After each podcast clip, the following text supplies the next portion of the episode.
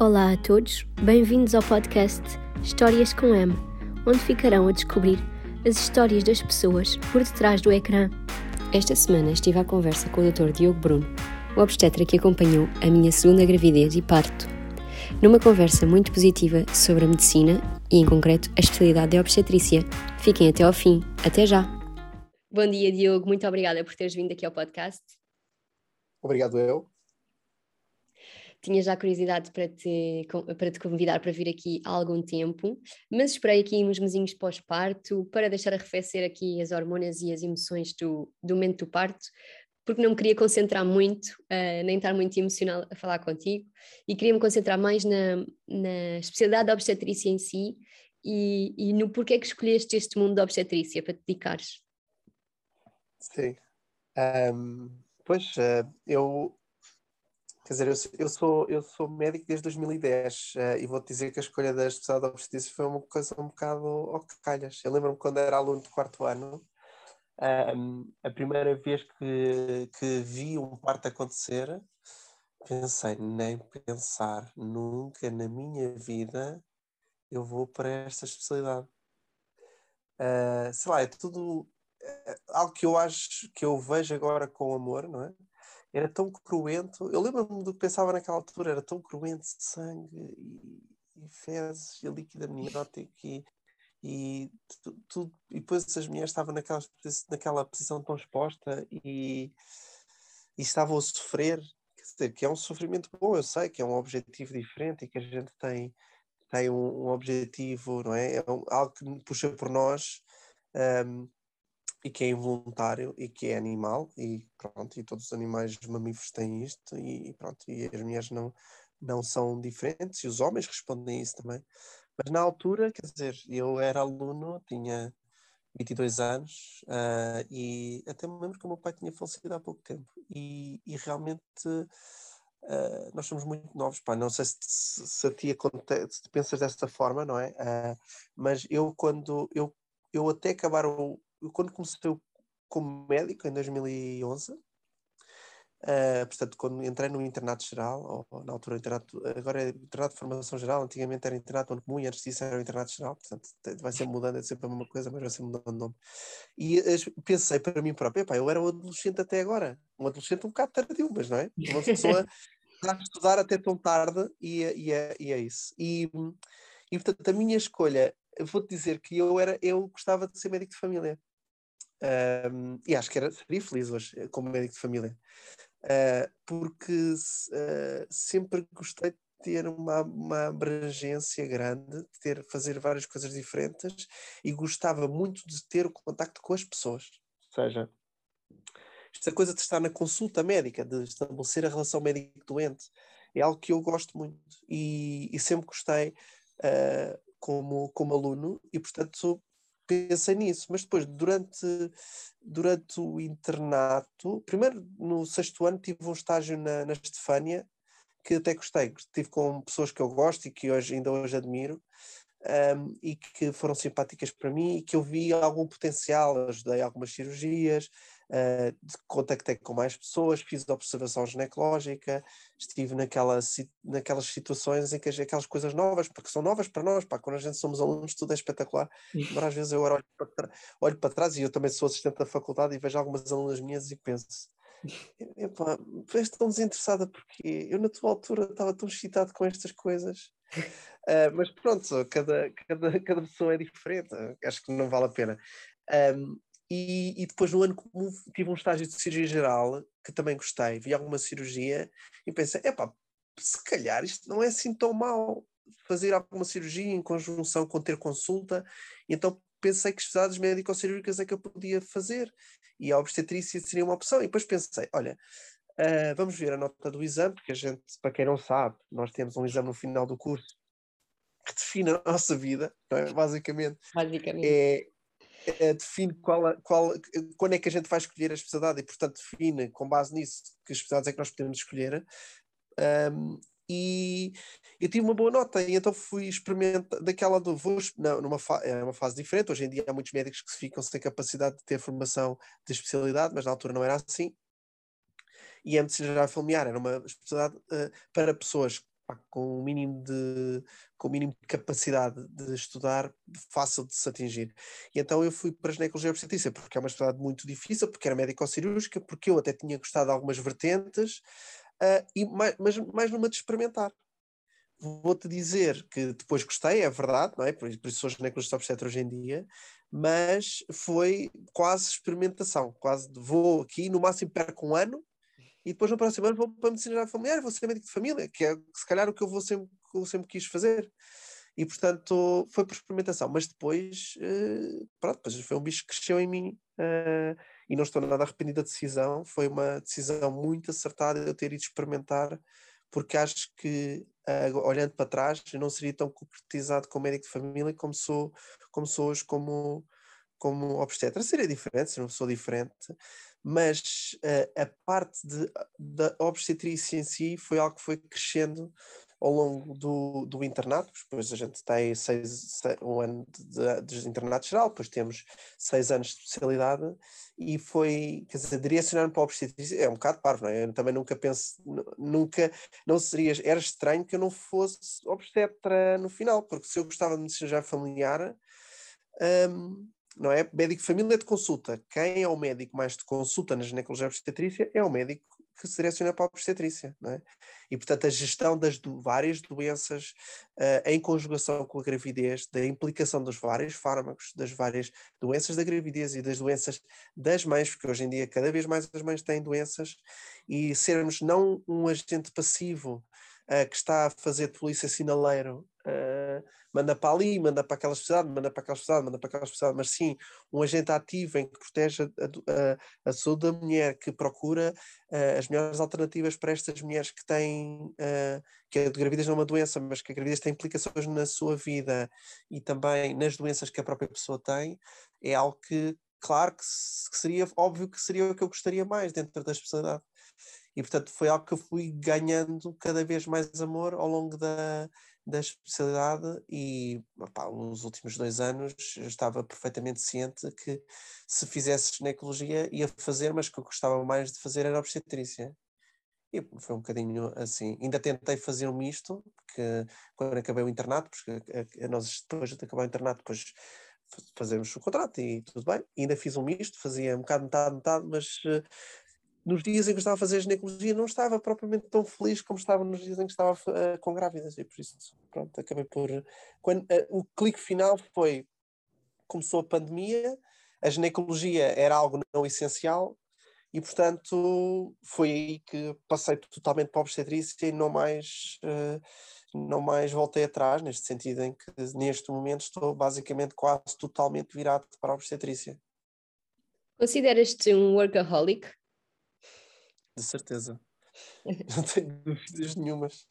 Uh, eu acho que a maior parte, uh, muitos médicos são, um, uh, e não é, não, é fácil, não é fácil. Acho que a personalidade da pessoa que vai para a medicina é uma personalidade especial. Acho que há várias personalidades que vão, mas uma das personalidades que vai é o workaholic, porque tu, para, tu tens que ter uma capacidade de trabalho muito grande, mesmo durante o curso, não tem nada a ver. Uh, Quer dizer, tu de certeza que tiveste esse choque quando passaste do secundário para, para, para a universidade, tudo foi tão diferente. Eu lembro-me do primeiro 4 que tive em Bioquímica e pensei, 4, mas isto é 4 em quê? Ah, em 20. Ah, tá. O que, é que era suposto Ai, era suposto eu ter escrito aquelas equações enormes com coisas que nunca ninguém quer saber, nem vão ser precisas para nada. Porquê é que eu preciso saber as 40 reações e todos os, todas as moléculas que existem no ciclo de Krebs? Não percebo, mas, mas pronto, já percebi é preciso escrever estas coisas. Certo, vou fazê-lo da próxima vez. E as notas melhoraram, mas, seja, é preciso uma capacidade de trabalho grande. A personalidade das pessoas é, é, é muito importante. E, e, portanto, sim, sempre fui uma pessoa que trabalhei muito e, e, e não estou arrependido disso. Não, não, acho que o meu trabalho, mais do que tudo, me define, é verdade tenha se calhar a vantagem de trabalhar numa coisa que eu gosto muito, ou seja, eu no geral vou trabalhar feliz, divertido. Uh, tô, o que me acontece no dia a dia, salvo raras exceções, são experiências positivas. E, portanto, me, e mesmo quando é difícil, mesmo quando há stress, mesmo quando há emergências, quando elas, quando as coisas eh, se resolvem e as coisas correm bem, uma pessoa fica super feliz. E isso faz com que eu não vá, não vá trabalhar uh, aborrecido. E isso faz com que, se calhar, cada vez que me pedem qualquer coisa, eu vou dizendo sim. Não, não tenho muita facilidade em dizer não. um, eu ia te perguntar como é que lidas com, com, estas, com, com, esta peculiaridade desta especialidade que é a meia da noite ou a qualquer momento, qualquer dia especial do ano, pode nascer um, um, um bebê uh, de uma grávida que acompanhas, inclusive, sei lá, datas especiais. Como é que lidas com esta gestão de ter que correr para o hospital a qualquer momento? É engraçado, uh, nunca tinha pensado muito sobre isto, mas uh, acho que pessoas que tenham, que tenham uh, mais dificuldade em aceitar o desconhecido teriam, muita dificuldade em, em, gerir isto, porque eu nunca sei como é que vai ser o meu dia, não é? Ou seja, está muito bem, não é? E, e de repente sou, vou, vou, sou chamado para a maternidade, ou uma senhora telefona-me e eu tenho que ir para a maternidade uh, é, uma, é uma, uma coisa que é levada uh, completamente, ou seja, eu levo a coisa mesmo, eu não sei como é que vai ser o meu dia, deixa, deixa o dia andar, ou seja, logo se vê, quando se acontecer alguma coisa, ótimo, se, se não acontecer nada, ótimo também, e tem que levar mesmo uh, os dias muito relaxados nesse sentido, de não, não estar a pensar que, quem sabe, aquelas pronto, tenho uma noção, não é? De quantas pessoas eventualmente estão numa fase em que é possível quem tem trabalho de parte, mas tem que levar mesmo a vida muito relaxada, não é? Uh, aquela, há uns dias vi com a minha filha o, o Rei Leão e, é a Cuna Matata. Completamente. É, é, eu fiz esta pergunta porque eu considerei a especialidade de ginecologia obstetrícia e o que me foram, foram várias coisas que me fizeram não escolher. Uma delas foi lidar com os imprevistos do parto, que eu também te vou perguntar agora a seguir, um, porque acho que é muita pressão, mas, mas já falamos. Mas eu, a, a, principal era, era lidar com este desconhecido. Eu preciso ter regra na minha vida. Eu sentia que não ia lidar nada bem com, com estas chamadas contínuas de não saber quando é que, pronto, quando é que o meu trabalho me ia chamar. Uh, eu, eu, percebo isso, mas uh, é por isso que há pouca, uh, não, há pouca gente como eu, não é? Ou seja, obviamente, uh, quem, quem está a ouvir, se, uh, se, me conhece, sabe perfeitamente a minha visão do parto e sabe perfeitamente que uh, eu tenho uma visão de tentar deixar a natureza fluir o seu, o seu rumo. Um, nem, nem todo, nem, e, e, e, estou disponível para a natureza, para a natureza, estou disponível para o imprevisto a maior parte dos, dos, eh, nossos colegas obstetras não tem essa disponibilidade e eu acho perfeitamente entendível. Ou seja, é preciso não só que uma pessoa respeite muito, para, para, ter esta, para ter esta abordagem, é preciso que a pessoa respeite muito a natureza que queira realmente ouvir uh, os sons é, que são dados e, uh, e ouvir os tempos dela, mas é preciso ter uma vida pessoal que permita isto e é preciso uma personalidade que permita isto. São conjugações muito difíceis de se ter e por isso a maior parte e por isso é que há tão poucas pessoas que têm este tipo de, de abordagem, deste, de aceitar esta imprevisibilidade. Pois é, que lá está, não é, não é mesmo nada fácil e isso é uma, eu acho que isso é uma das razões pelas quais uh, tantas grávidas te procuram. Uh, pelo menos foi uma das razões pelas quais eu senti que o teu apoio foi fundamental na, na, minha gravidez e no meu parto e em ter acabado como acabou. Porque se fosse eu sozinha ou, ou eu com outra obstetra, de certezinha que não tinha esperado tanto, tão pacientemente uh, até ao limite. e até uhum. se calhar favorecer um parto, um parto natural. Um, mas ia-te perguntar, e se calhar também, também podes comparar, se calhar aqui com, com outros colegas, porque também é preciso este respeito pela natureza nestes momentos mais difíceis do trabalho de parto, ou mais do desconhecido do trabalho de parto. Eu acho que acaba por haver algum medo em não saberes como é que vai ser o desfecho, não é? E sobretudo tu, quando é, estás no papel do obstetra, em que tens as decisões um, ao, ao faca e o queijo na mão, não é? Porque a, a decisão de intervir ou não intervir acaba por recair muito no, nos teus braços. Um, uhum. E isso foi uma das razões pelas quais eu também não escolhi, porque eu depois pensava, eu não, eu, este peso é demasiado grande eu ter de decidir e depois o que acontece à mãe e ao bebê ficar tudo nas minhas mãos. Um, era demasiado, demasiado para mim. Então queria te perguntar como é que lidas com essa imprevisibilidade e como é que, imagino que seja com a prática, medires quando, quando intervir e quando intervir. Uhum. Sim, obviamente a gente, quer dizer, vai crescendo, uh, não, é? Uh, não é? não é muito fácil e, e, já tive várias fases e a gente, pronto, somos moldados pelas nossas experiências, é impossível isso não acontecer, vamos aprendendo, uh, não é, não é não é uma situação fácil. Primeiro, e, e, não só por causa disso, mas porque nós não temos ferramentas boas para perceber o que é que vai acontecer. Nós não temos bolas cristais. Bolas de cristal não temos, portanto, e, vai, e acho que estamos muito longe de ter uh, ainda. Uh, portanto, máquinas do tempo, esse tipo de coisas não temos. E, portanto, nós não conseguimos andar para a frente no tempo e ver o que é que vai acontecer, voltar atrás e decidir de uma certa forma. Portanto, isso não conseguimos.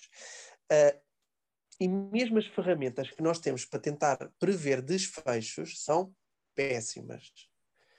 Nós usamos a, a, principal ferramenta que nós usamos durante o trabalho de parto para prever desfechos é a cardiotocografia, ou seja, é uma máquina que ouve os batimentos cardíacos do, dos bebés e pronto, e que tem padrões que são associados a, a alterações a, da oxigenação dos bebés. Ok. A verdade é que a utilização destas máquinas não parece diminuir os casos de desfechos negativos. Os estudos não mostraram. A única coisa que estas máquinas estão associadas é ao aumento da taxa de cesarianas. Portanto, só mostra que são ferramentas muito más. Uh, mas que a gente não tem outra forma, não é? Portanto, e às vezes é verdade, a gente faz uma cesariana e os bebés nascem mal e percebemos, opa, se a gente não tivesse feito alguma coisa, isto tinha tido um desfecho diferente, não é? Ou fazemos um parto instrumentado, não é? Aceleramos a, a expulsão, uh, que nós chamamos de acelerar o período expulsivo por um estado fetal não tranquilizador.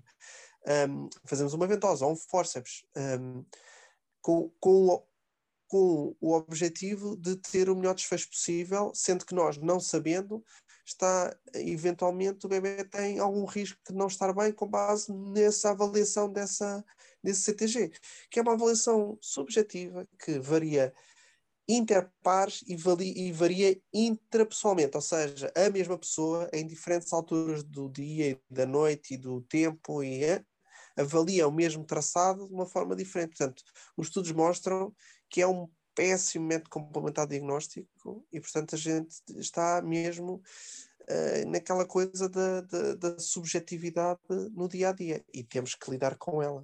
Uh, e há pessoas que lidam de uma forma e pessoas que lidam de outra. E, obviamente, a gente sabe perfeitamente que há pessoas que têm mais medo e pessoas que têm um bocadinho menos medo que as coisas uh, corram, corram uh, mal. Uh, sendo certo que a maior parte das vezes que fazemos cesarianas ou partos instrumentados para, com esse motivo, os bebés nascem ótimos. Portanto, nós não precisamos de fazer. Sim, é, pronto, lá está, é sempre uma dúvida e é sempre uma, uma decisão difícil. Um, mas pronto, muito tem-se falado sobre o outcome medido, não ser apenas uh, bebés saudáveis, mas também a, a, como, a, como a mulher ou como a família sente o momento do, do nascimento, não é? E falando, por exemplo, no meu parto que, que teve que ser intervencionado e tiveste que ir lá su sugerir a, a, utilização de ventosa e lembro-me do meu marido me dizer, ah, tava, tinhas no plano de parto que não querias, mas olha, vai correr bem. E eu, eu só pensava, claro que vai correr bem, eu só quero que o bebê nasça. Estás a gozar comigo?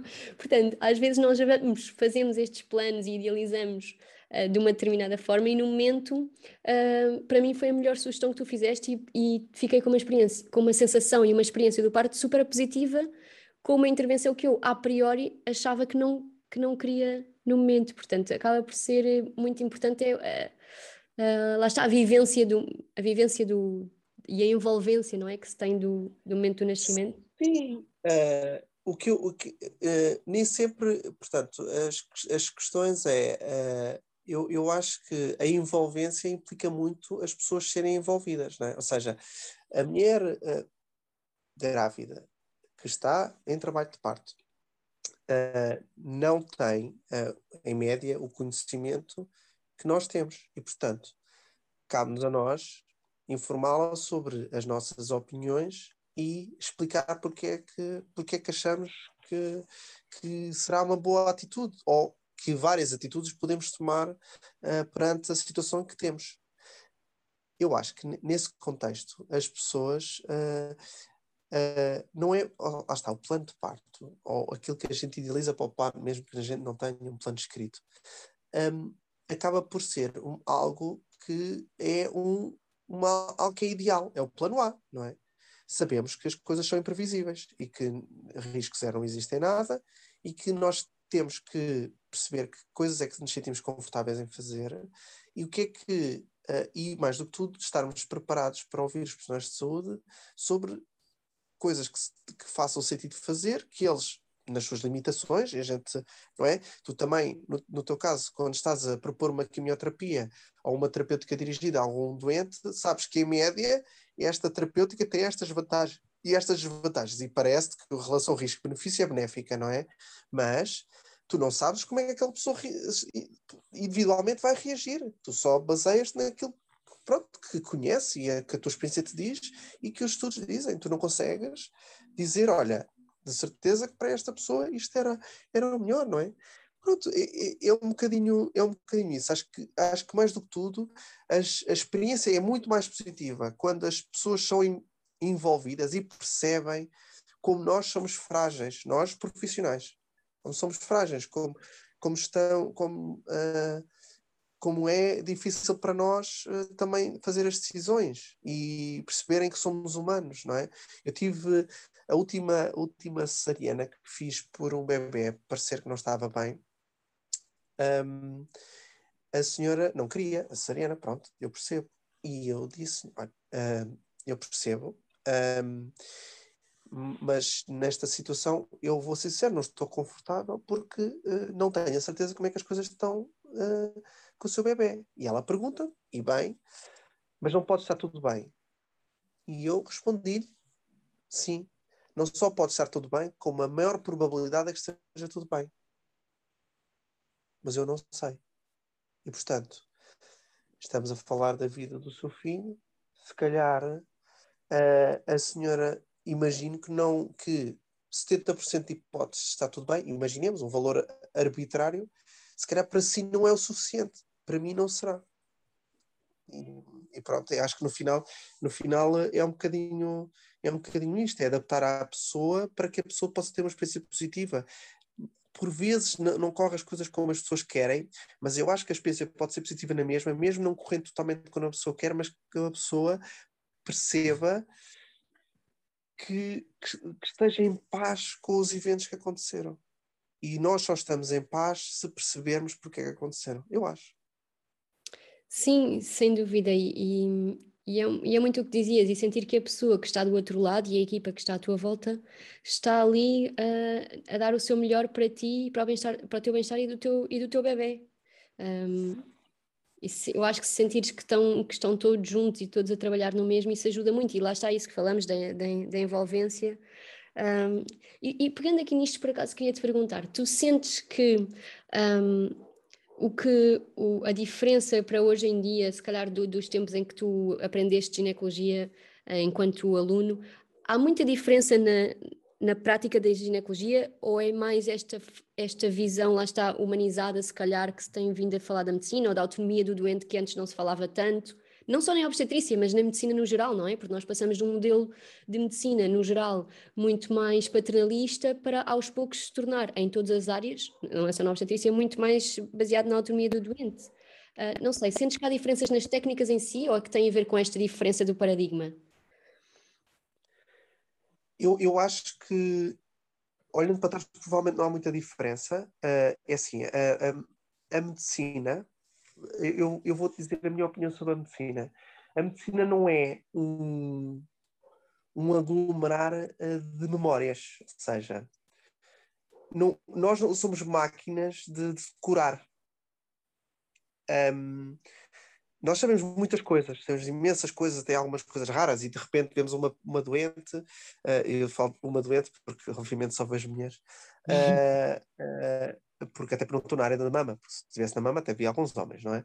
Ou se estivesse na infertilidade também, mas, mas pronto, e vejo os casais, obviamente, mas é a mulher ou o casal, e a mulher acaba por ser a pessoa mais importante. sorry. Um, um, nós, e nós lembramos, ah, eu, ah, sei lá, eu lembro a primeira vez que vi uma que vi uma sífilis, por exemplo, é uma coisa relativamente rara em Portugal. A primeira vez que vi uma sífilis, a mulher já, a mulher já tinha ido um, a três médicos antes eles não tinham identificado. E eu foi aquela coisa, fez um clique, tipo, ah, isto é uma úlcera, isto não dói, isto dá febre, ah, isto, isto se calhar é sífilis. Tipo, acontece estas coisas, tipo, de memória, não é? Mas, um, mas eu acho que não é tanto isso.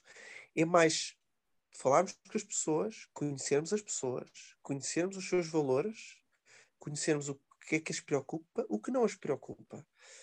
Um, e, ok, a pessoa com tantos sintomas, nós pegamos as nossas caixinhas da memória, é verdade? E vemos na medicina ocidental, que é esta amálgama de conhecimento incompleto, não é? o que é que se encaixa naqueles sintomas ou nos problemas que a pessoa nos refere. E depois pensamos, uh, ok, então agora, com base nisto, que tipo de abordagem posso eu ter? Que tipo de terapêutica posso eu ter? O que é que eu posso aconselhar à pessoa? E o que é que a pessoa escolheria, não é? Eu sou agente desta pessoa, tenho uma relação de agência, e, e portanto, como se fosse um agente imobiliário, mal comparado.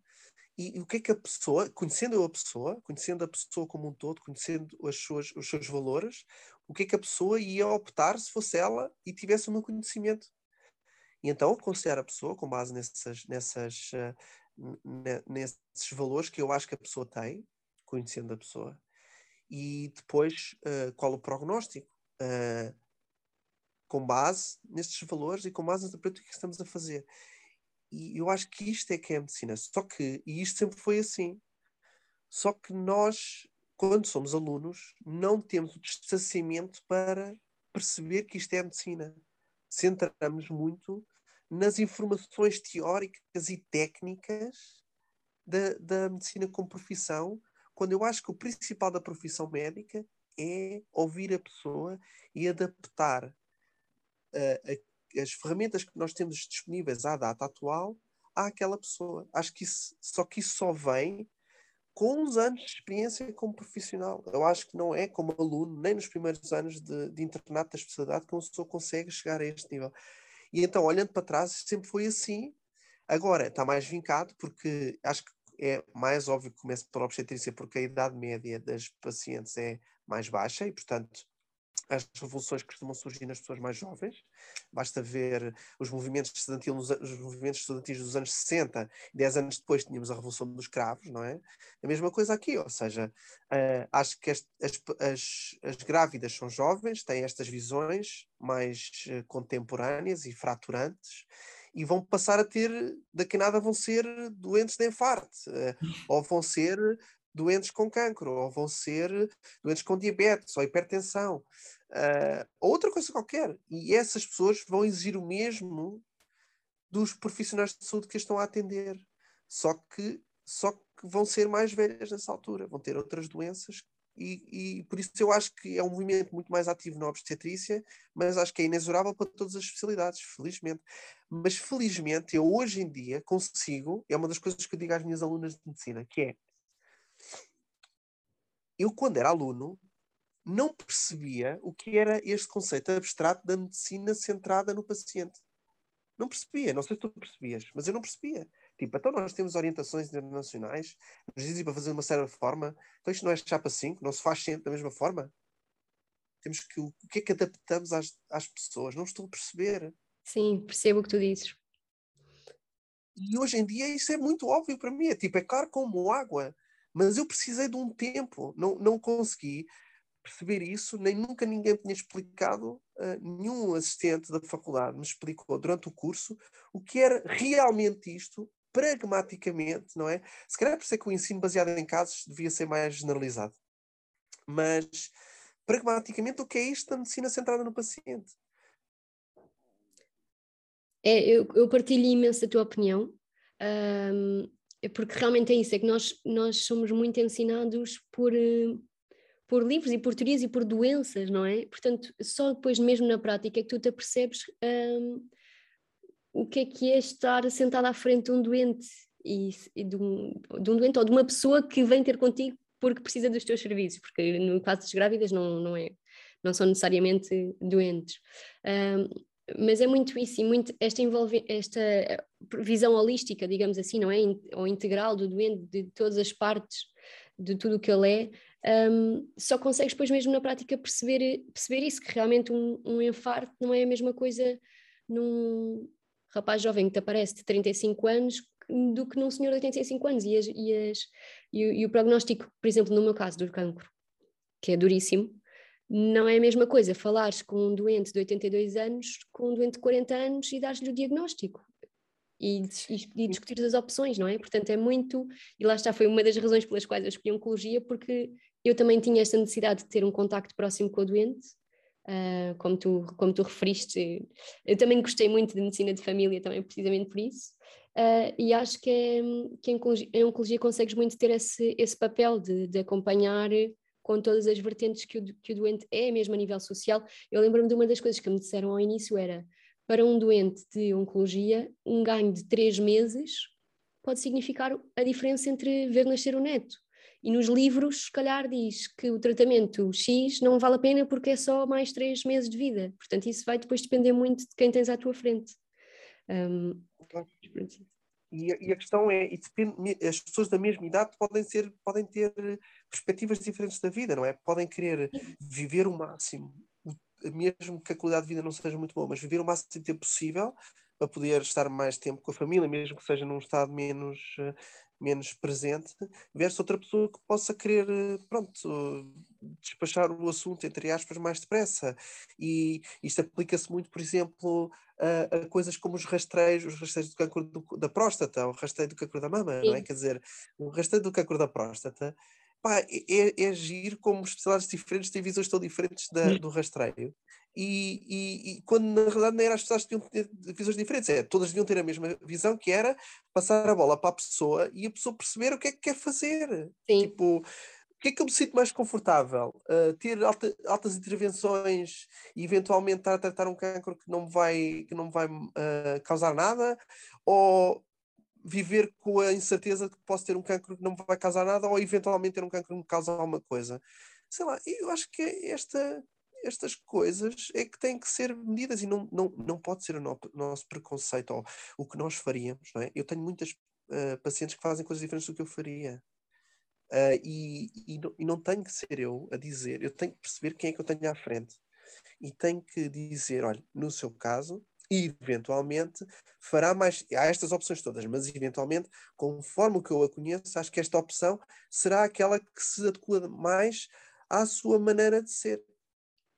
Eu acho que é isto que nós temos que pensar e ajudar a pessoa nisso. E a pessoa, porque a verdade é que há muitas pessoas que fazem decisões diferentes daquelas que eu tomaria na mesma situação coisas mais ou menos importantes, mas, eh, mas nonetheless, quer dizer, uh, acho que nós temos que estar preparados para não, não forçar as nossas próprias decisões às pacientes que temos à frente, porque nem sempre as nossas decisões são assim tão melhores do que outras decisões que outros colegas poderiam tomar na mesma situação. Sim, acaba por ser uma grande lição de empatia e de tentarmos nos descolar do processo, não é? E do nosso, e do nosso papel uh, no processo. Estou a adorar esta conversa, acho que está a tornar-se muito mais filosófica do que, eu tinha, do que eu tinha pensado, mas a medicina é mesmo assim, eu acho, e este cuidar das pessoas e termos esta responsabilidade de, de estar ao cuidar das pessoas é mesmo, é mesmo colocar-se a nível humano e, e, e, e fala-se do parto humanizado, Uh, não, não há outra forma de fazer, os, de fazer o parto, não é? Tem, tem que ser uma medicina humanizada, não é só o parto humanizado, a medicina no geral tem que passar por aqui. E claro que é um esforço de cada profissional e de cada um de nós para lá estar, para, para encaixar as necessidades do outro e separar separarmos da nossa, da nossa visão. Como tu dizes, tu de certeza que viste partes em que nunca farias assim, mas não podes impor a tua visão apesar de achares que, que para ti seria melhor, não é? Sim, então, vamos lá ver. Uh, imagina, eu vou já. Eu, isto é um exemplo que eu dou a muitas, a muitas grávidas que sigo. Uh, viés próprio. Eu nunca iria ter um parto sem epidural. Pessoalmente. Calhar porque sou homem, eu não sei, mas não, não, não, não, não vamos dizer nós somos todos iguais, mas somos diferentes, não é? Quer dizer, obviamente as personalidades de, uh, masculina e feminina são ligeiramente diferentes e toda a gente conhece isto. É, é, obviamente é um bocado caricato, mas não é assim tão real quanto isso. Os homens, quando estão doentes, são muito mais, são muito mais uh, picuinhas do que as mulheres. Uh, e, e eu teria certamente um bocadinho menos toleranciador do que, do que a maior parte das mulheres, eu acho. E nesse contexto, por exemplo, imagina que eu tenho uma bolsa rota. Uh, se eu tenho uma bolsa rota um, e eu não tenho mais nenhum fator de risco específico, se calhar não vou esperar quem tem trabalho de parto espontâneo. Eu. Porquê? Porque eventualmente essa espera não vai alterar assim tantas uh, a experiência de parto e eventualmente, quem sabe, pode diminuir. Se eu induzir o parto imediatamente, pode diminuir um bocado o risco de infecção da mãe e do bebê. Ora, isto é a minha visão. Para mim, mas se eu te disser que a maior parte das grávidas que eu acompanho não faz isto, quando tem bolsas rotas, porque para elas não é isto faz sentido. Porquê? Porque se eu induzir, se, é? se eles forem, se for feita indução do parto e elas não tiverem trabalho de parto e foi feita indução do parto, a probabilidade de ser um parto muito mais intervencionado é maior e elas querem evitar isso. Sim. E eu percebo. Eu também percebo perfeitamente, até porque já estive nesse, nesse lugar, mas, mas lá está, é mesmo isso, é mesmo isso que dizes, é, separar. Bem, deve ser difícil para ti lidar com as grávidas que não querem mesmo epidural e tu só pensas, meu Deus, se eu estivesse ali, era já, era já uma epidural. Uh, não, não, sabes que não é assim tão difícil, porque eu gosto muito dos partos das pessoas sem, das grávidas que estão sem epidural, são partos muito agiros. Uh, mas uh, tem muito, em média, porque tem um bocado menos taxa de intervenção, em média são partos em que uh, uh, o profissional tem que ser muito menos intervencionista, tem que ser muito menos diretivo e a natureza funciona como tinha que funcionar. Uh, a única coisa é que nem todas as mulheres têm uma capacidade de. E elas não sabem isso, isto não se sabe a priori, não é? Mas nem todas as mulheres têm, têm capacidade, nunca é fácil, é sempre desafiante, mas nem todas as mulheres têm uma capacidade boa de aguentar um trabalho de parto uh, uh, sem epidural. E, e às vezes é nas mulheres que, como é que eu hei de dizer, as pessoas que estão a, a insistir em fazer um trabalho de parto sem controle de dor. Um, mas que se calhar, que eu, que eu né? a gente vê muita gente e começamos a perceber quais são as pessoas que vão conseguir e quais é que isto na realidade vai ser um mau momento da experiência de parto. E, e isso é que eu sofro, sofro nesse sentido, sofro por elas, não uh, porque percebo que elas têm uma ideia, mas no final não vão conseguir uh, não vão conseguir levar uh, avante, quer dizer, até ao fim esta, esta, este objetivo e para elas, uh, quer dizer, no final se calhar vão decidir outra coisa e depois vão decidir fazer um controlador e depois tiveram aquelas horas todas sem controlador quando não são pessoas que se adaptam bem àquela dor uh, tão desafiante que é a dor de trabalho de parto. Por isso é um bocadinho um misto, não é? Nas pessoas que eu vejo que realmente estão mesmo em paz com o seu espírito e conseguem fazer um trabalho de parte sem epidural e que é um desafio, mas um desafio bom, não é? Versus aquelas que é um desafio, mas um desafio mau. Essas é que realmente me põem mais angustiado e às vezes o que eu faço uh, nessas, por exemplo, eu tive uma senhora em que eu, eu, ela teve muitas, muitas horas uh, sem epidural e eu logo de origem uh, percebi que aquilo ia ser uma angústia para ela, estava a ser angustiante para mim. Uh, e o que eu tentei dizer a ela foi: olha, uh, na, fiz uma avaliação e percebi que aquilo ia ser uma coisa prolongada. E expliquei-lhe: olha, eu parece-me que temos pela frente, quantas horas não sei, não é? Mas parece-me, pela posição da cabeça, pela posição da, da, da, apresentação, pelo que se está a acontecer nas últimas horas. Temos pela frente ainda aqui bastantes desafios para passar e, portanto, pronto, olha, veja, uh, está, está, sabe, sabe o que tem disponível uh, e sabe e está e eu estou a dizer que tem ainda muito tempo pela frente. Veja como é que como é que encaixa isso no seu projeto e no seu plano B, se quiser. E pronto, ela neste caso ela acabou, mas isto é uma coisa rara, vou-te já dizer, acabou por optar por, por epidural, mas ainda foi pai três horas depois de eu ter esta conversa. E já estava com três ou quatro horas de, de trabalho de parto lento. Pronto, o que acontece? A verdade é essa. Uh, mas, uh, sim, é, é, nessas situações, quando eu percebo que aquilo não vai ser bom para ela, é que é muito angustiante. Mas nas pessoas que realmente aguentam o trabalho de parto epidural e que têm, que é, um, que é uma coisa boa, não é? Que é uma dor boa. Não sei, eu não sei. É, acho que é difícil para ti perceberes isto. Para mim é mais fácil porque eu vejo muitos, estás a ver? Sim. Mas uh, mas é, é, é, são pessoas diferentes. E nessas pessoas que têm a dor boa é uma coisa mesmo.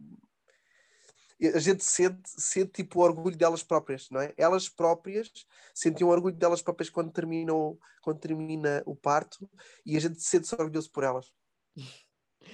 É ótimo. Um, Ia-te perguntar aqui concretamente, tu deves ter alguns os seus números, um, sentes que a influência na epidural acelera ou atrasa trabalho de parto ou não, não há assim grande influência? a epidural não atrasa, não atrasa nem acelera o trabalho de parto, na minha ótica, e os estudos também não parecem mostrar diferenças, mas há uma coisa que a epidural causa. A epidural causa menos uh, sensibilidade de, de, fazer força, portanto, pois. a mulher tem menos capacidade de perceber se está a fazer uma força eficaz e, portanto, uhum. aumenta a taxa de ventosa ao fórceps por, uh, um, por esse motivo, não é? por, uh, por não se conseguir uh, por não se conseguir que o parto aconteça por via normal nesse contexto. Pois foi exatamente o que eu, o que eu senti. Ou seja, que não conseguia sentir uh, a força, não é? Tipo, para, para, para fazer força na, devido, a, devido, se calhar, neste caso, à epidural ou, ou exaustão, ou já nem sei o quê. Mas, mas sim, percebo perfeitamente que, que se relate esse, esse efeito da epidural. Um, queria perguntar-te aqui por último, só para não tomar muito mais o teu tempo, para poderes ir descansar, se tens algum parto que te tenha marcado e que achas que não, que não te vai deixar até o resto da vida, que vais-te sempre lembrar dele.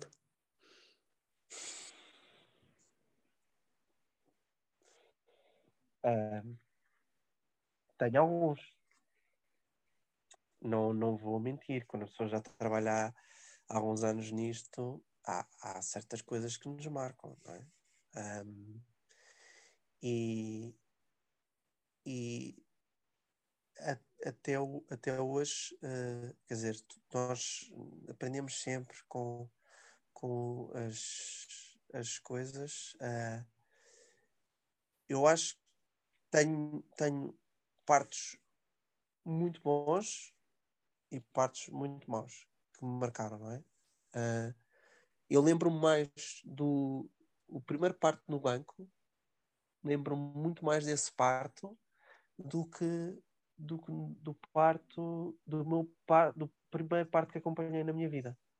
Muito mais do parto no banco. Uh, era era uma pessoa que eu não conhecia até esse dia e que era a melhor amiga de, de uma interna de ginecologia obstetrícia que me pediu se eu podia acompanhar o parto com, da, da rapariga. E eu pronto pensei até, pá, não somos assim tão próximos, mas tudo bem. Um, Uh, ok, e, e lembro-me da rapariga me pedir, quando estava em audição completa, disse: Pronto, então se calhar o parto, e ela disse: Ah, eu gostava, se não se, não se importasse, que fosse no banco. Eu, uh, ok, vou, vou já dar aqui, aqui o, o meu, o, a minha ideia. Ouça, eu nunca, eu já vi vários partos no banco, mas nunca acompanhei pessoalmente nenhum. E lembro-me da sensação de proximidade, de ver. A... Eu não sei como dizer isto, mas imagina, no, no, quando tu estavas no parto, eu não estava a ver a tua cara, certo? Certo.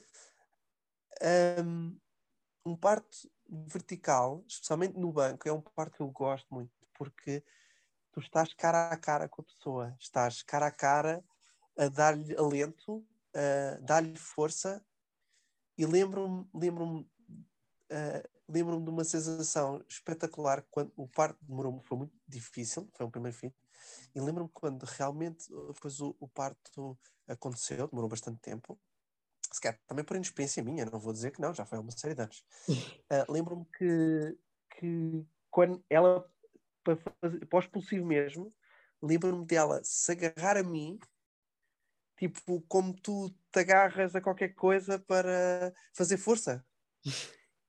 Abraça-me com toda a força dela e faz força e nasce. Epá, isso nunca mais me vou esquecer desse parte. Acho que nunca.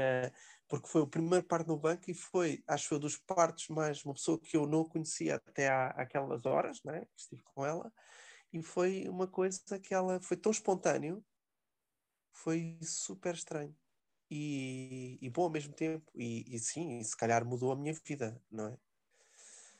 Pronto, depois, obviamente, se, uh, há, quando as coisas uh, não correm tão bem, que obviamente não há risco zero em nada, mas uh, a gente tenta sempre fazer o melhor possível pelas pessoas e quando as coisas não correm tão bem, nós também temos lições a aprender, sempre, sempre, não é? Coisas que pensamos, vamos fazer, vamos revisitar os momentos e, e pensar, uh, ok, o que é que eu podia ter feito diferente, eventualmente que resultados diferentes teria tido, e, e, e tenho um ou dois, um ou dois, tenho dois casos uh, que me assombram um bocadinho, não vou mentir. Eu acho que acontece um bocadinho a todos, a todos os médicos, não é? Acabas sempre por ter algum caso que te vai acompanhando sempre. Mas também, como disse, acho que também é aquele caso que te motiva sempre a, a questionar-te e a fazer e, e a melhorar-te continuamente. É isso, é verdade. E, há, e depois há outra coisa que é que a gente uh, que eu nos últimos anos adquiri muito com esta proximidade maior com as, com as grávidas, que é nem sempre a gente vê os resultados dos. Do, não vemos os resultados finais dos, dos desfechos sem obstetrícia. O que é que eu quero dizer com isto? Eu acompanho um parto normal, ou faço uma ventosa, ou um forceps, e uh, a minha decisão por fazer ou não fazer episiotomia, a forma como eu estruturei aquela pessoa. Nós, no início, não vemos depois destas pessoas, ou seja, estas pessoas depois são vistas pelo médico de família. Portanto, raramente eu vou conseguir perceber se estou a fazer um bom trabalho ou não. Não tenho um controle de qualidade tão bom. Que agora, realmente, nos últimos anos, tenho adquirido muito um controle de qualidade maior, nesse sentido, porque tenho uma proximidade maior com as pessoas.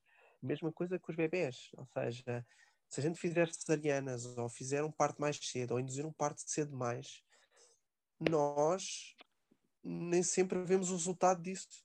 Uh, e quando somos mais próximos das mulheres, conseguimos ver o resultado disso, conseguimos ver, ok, tivemos esta atitude, o bebê precisou de ficar internado na neonatologia, sim ou não? O que é que lhe aconteceu depois? Uh, será que eu podia ter, ter, tomado uma atitude diferente, menos intempestiva, e se calhar os resultados seriam melhores? Okay? Porque aqui a partilha de responsabilidade tem coisas boas, porque cada um sabe da sua área mais específica, não é? Mas não é? As minhas decisões têm implicações nas decisões dos outros, não é? Se um, um bebê que eu decida nascer às 28 ou às 32 semanas, são, é um mês de diferença, é muito, é verdade, mas mesmo que seja 28, 30, que são só duas semanas, para aquele bebê pode ser totalmente diferente. E, e, e vai implicar no trabalho dos meus colegas neonatologistas. Isso é algo que a gente que realmente me trouxe muito esta proximidade maior com as, com as, com as grávidas nos últimos anos, trouxe muito esta visão de conseguir perceber os efeitos das minhas, das minhas atitudes uh, e é muito bom como controle de qualidade. Se as pessoas estiverem dispostas a serem autocríticas e a aprender. Olha, nunca tinha pensado nisso, mas tens razão. Como o sistema está feito, uh, tu, em princípio, apanhas a grávida na urgência do hospital e, e, e possivelmente, se calhar, nunca mais a vês, é verdade. Portanto, com, quão difícil é melhorarmos um sistema que não, não há esse feedback, não é? Agora que eu estou a realizar, uh, porque somente uh, lá está no privado e com este acompanhamento, depois marcares a consulta de revisão com o mesmo médico que fez o parto, é que ele consegue ter esta noção. Um, é mesmo incrível eu estou a pensar nisso, porque assim não se consegue melhorar nem. Lá está, fazer autocrítica, que eu acho que para, para, para a medicina e, e em qualquer área é fundamental termos esta. questionarmos continuamente se estamos a fazer bem e se podemos fazer melhor. Sim, mas a mesma coisa acontece contigo, ou seja, imagina, tu dificilmente, não é impossível, mas toda, eu vou dar um exemplo, uh, que não sei se se aplica, mas tu vês, não é? Uh, eu lembro-me, uh, as mulheres na, da câncer da mama eram operadas pela ginecologia. E depois no, no Amadora Sintra, estou a dar o exemplo do Amadora Sintra, eram operadas pela ginecologia. Depois tinha uma, uma reunião multidisciplinar, certo? Uh, depois era decidido o plano terapêutico para aquela pessoa e a pessoa era informada desse plano terapêutico um, e, e, pronto, e a pessoa concordava ou não, e normalmente concordava, quer dizer, não, é raro. Uh, a seguir a isso, uh, também não sei até que ponto, com esta dificuldade da medicina baseada, quer dizer, centrada no paciente, se isto vai ser muito fácil, não é? Porque estas reuniões multidisciplinares não incluem o doente, no geral. Pois não, nunca. Então, imagina, vocês decidem que o plano é este, mas eh, o médico vai ao doente, o doente diz, não, mas eu não quero nada disso. Que outra reunião? Isto acontece frequentemente? Não. Mas acho que, as, acho que os serviços têm que estar disponíveis para isso passar a acontecer, porque vai mais cedo ou mais tarde começar a acontecer. Um, dito isto, as, a, a pessoa é operada, depois vai, por exemplo, fazer, por exemplo, pode fazer quimioterapia neoadjuvante ou terapêutica neoadjuvante, vai à oncologia primeiro. Depois é operada. Depois pode fazer terapêutica adjuvante, vai outra vez à oncologia. Depois volta outra vez à ginecologia para fazer follow-up. E depois não sabemos muito bem, às páginas tantas de vez em quando há uma recidiva ou não. Este controle de qualidade não é fácil. Ou às, em alguns hospitais, esta pessoa é seguida só pela oncologia. E, portanto, o cirurgião, muitas vezes, nem chega a perceber quando teve uma recidiva, se eventualmente terá sido a sua técnica cirúrgica. Tens razão, é porque verdade. Mais tarde houve uma recidiva e vocês abordam a recidiva porque não têm indicação cirúrgica. Eventualmente, sim, sim. não sei. Sim, é tal e qual, tal e qual. Sim, sim, e, sim. Portanto, sim. o médico o cirurgião nunca vai perceber o que é que aconteceu. Nem nunca lhe vai ser transmitido. Portanto, isto acontece em todas as especialidades. A superdivisão das áreas de diferenciação faz isto. Uh, faz que as pessoas uh, partilham responsabilidade, que é muito bom. Uh, já começa a haver movimentos de, realmente de reuniões multidisciplinares, muito bom também, mas por outro lado, as próprias pessoas têm dificuldade em ter os resultados dos seus, das suas, dos seus atos. Intervenções, pois. Isso é difícil. Sim, eu sinto muito isso quando faço urgência. Uh, eu ao início gostava-me imenso, porque eu mandava as pessoas para casa, não é? Das alta no fim. Quantas matei hoje? Eu completamente eu ficava tipo, oh meu Deus, como é que eu vou dormir sem saber o que é que vai acontecer a esta pessoa? É horrível, porque quando tu tens esta visão da medicina que queres acompanhar o doente, uh, pronto, e, e, vê-lo num todo, às vezes ficas. Juro-te, ao início eu gostava mesmo imenso. Vinha para casa com os doentes todos na cabeça, às vezes chegava com os números para ligar aos doentes para perceber uh, como é que tinha corrido a intervenção que eu fiz, se tinha feito a medicação, se tinha, tido, se tinha conseguido fazer. Só claro que isto é, isto é impossível com a nossa carga de trabalho conseguires fazer este acompanhamento. Isso, uh, numa, numa, urgência, num turno de 12 horas, se vires 30 pessoas, não vais conseguir, não tens mais nada, não. quer dizer, é impossível de fazeres follow para estas pessoas todas. E não é nada é. descabido o que eu estou a dizer, não é? Ver 30 pessoas num turno de 12 horas não é uma coisa descabida. E, e, sim, compreendo perfeitamente. Isso também me aconteceu quando eu comecei a trabalhar. Eu ainda fiz urgência de adultos, uh, ainda durante o internato de ginecologia. Estava naquela coisa do, ai, não me quer esquecer da medicina toda. É, uma, é altamente nobre, mas pronto, tudo bem. Avança. Nessa fase. E acontecia muito isso, acontecia muito isso, não é? É de pensar, eu não sei o que é que vai acontecer a esta pessoa, tipo, eu fiz o melhor possível, mas eu na realidade não vou saber se fiz o melhor, se fiz o melhor pela pessoa ou não, porque uh, não temos acesso à informação toda naquele momento e, e, e lembro-me de alguns casos assim hum, em que realmente uh, consegui ter um resultado uh, posterior e pensei, ah, fiz um bom trabalho. Pá, no geral, tenho uma boa imagem do trabalho que fiz nesse contexto da urgência, porque acho que não me lembro de me ter chegado à, à, informação, de me ter esquecido de alguma coisa ou de ter feito algum erro assim grave. E não, não estou a falar, não é? Quer dizer, não, não se trata, nem, nem é ser, uh, não é ser negligente, não é? É uma diferença muito interna que às vezes as pessoas não sabem bem a diferença, mas uh, nós somos humanos, nós erramos e, portanto, é impossível. Havia um, um colega, um colega mais velho uh, que dava as aulas de medicina baseada na evidência na, na Faculdade de Medicina de Lisboa, que dizia às vezes uma frase que era assim um bocado forte, mas que em algumas sociedades é muito verdade, que é o vosso objetivo é matar o mínimo de doentes possível ao longo da vossa carreira. Porque é errar mesmo. é humano. Errar é humano. E por isso Uh, antigamente, quer dizer, quando a medicina estava muito pouco desenvolvida, fazia-se sanguessugas né? e matava-se pessoas à conta disso. Até há talvez 20 anos atrás, ou 15 anos atrás, uh, fazia-se furosemida aos doentes uh, com, um, com oligúria por insuficiência renal, que lhes causava morrerem mais, não é? mas a gente não sabia, e portanto fazíamos isto no sentido, ah, ele agora já está a urinar melhor, boa, pronto, mas tentamos o senhor mas tudo bem, uh, torna melhor. Agora, os estudos mostraram que isso não faz sentido e que matamos mais pessoas ao ter esta atitude, mas a semana são um bocadinho a medicina das sanguessugas, não é? A gente, conforme a medicina vai evoluindo, nós vamos percebendo que há algumas coisas que fazemos mais mal do que bem e outras coisas que não fazemos que podemos passar a fazer que passamos a fazer melhor.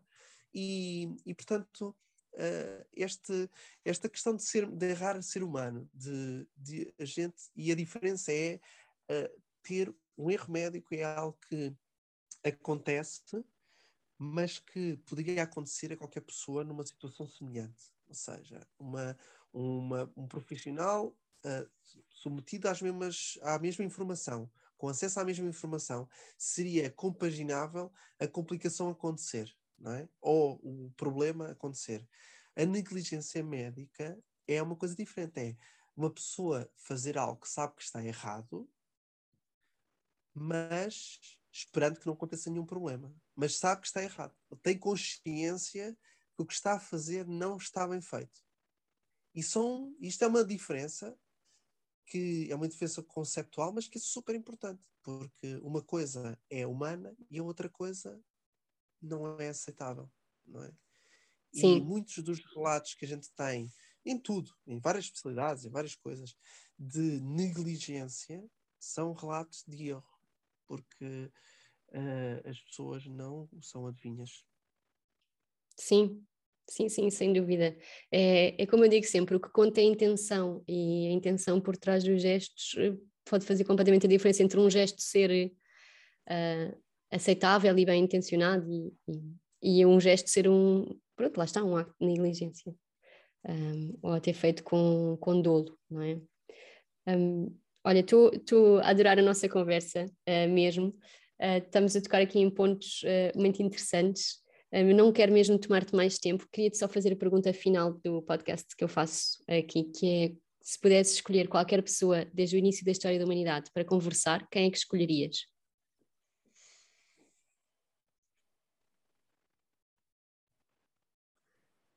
Epá, não, não, não me lembrava dessa pergunta. um, olha, sabes, agora, no momento em que estou, estou num momento muito particular da minha vida, se calhar escolheria falar com Gandhi. Perceber como é que ele conseguiu, um, contra todos, contra tudo o que se passou com ele, contra todos os que foram contra ele, um, com todo o sofrimento que ele, que ele teve, uh, conseguiu perdurar e avançar. Se calhar seria uma pessoa que eu falaria. Muito bem, obrigada por partilhares essa inspiração e obrigada uma vez mais por esta, por esta conversa tão boa.